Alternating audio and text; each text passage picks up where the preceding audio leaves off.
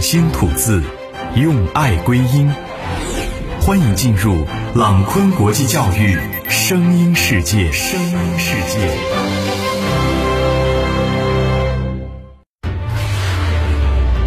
朗坤口才，匠心品质。本音频由朗坤国际教育荣誉出品。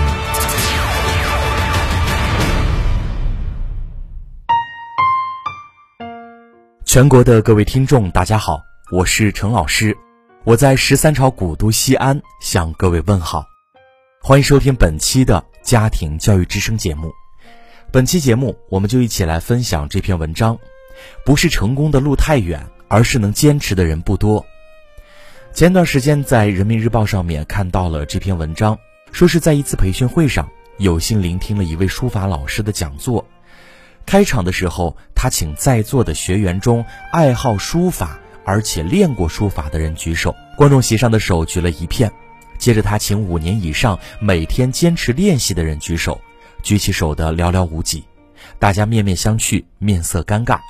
老师笑了笑说：“可能真正爱书法的人不多。”他谈起了自己练书法的经历，他从小因为欣赏老师的板书而对书法产生了浓厚的兴趣。开始研习各种书法，后来，为了能成为一位书法大师的弟子，他更加发奋地练习书法，每天坚持练习两小时，十几年不间断，直到梦想成真。在大师的引领下，加之继续不断练习，他的书法更上一层楼。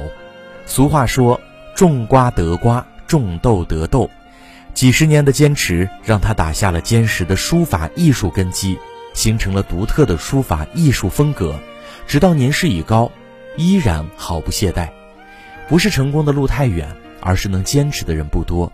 对自己喜欢的事儿，只有坚持下去，道路才可能越走越光明，视野才会越来越开阔。我居住的城市有一位年轻的草根作家，他从小喜欢阅读，尤其是酷爱小说。小说看得多了，便有了自己动手写作的冲动，于是开始尝试写第一部小说。没想到。他凭借此书一举成名，从此他再没有停下来。数年来，他坚持每日更新，从不间断，阅读和写作成了他的一种习惯。哪怕工作再忙，回到家他也会先完成当日的写作任务再休息。即使在出差或旅行途中，他也习惯带上电脑，在高铁或地铁上。当别人在玩手机闲聊的时候，他则在飞快地敲击键盘。有一次在地铁上，他想抓紧时间更新，晚上好和朋友聚会。由于写的太投入，竟然坐过了站。直到下车的时候，他才反应过来。而此时，他的朋友已在目的地等候他多时了。朋友对他说：“写作听一天能有多大的事儿啊？”他说：“读者会等。再说我自己也习惯了，不写不畅快。”岁月不会辜负辛勤付出的人。他的写作日渐成熟，作品不断获奖，备受读者追捧。他也成了知名网站的签约作者。对于读书和写作，很多人都说太忙，没有时间。而在他看来，把读书和写作当成一种习惯，就不会没有时间了。有的人似乎也在努力坚持，却不见成效。其实很多都是表面上的努力。就如前面与我一起听课的一位学员。当听到台上的书法老师做调查的时候，他小声嘀咕着说：“每天工作那么忙，哪有时间静下来练字？”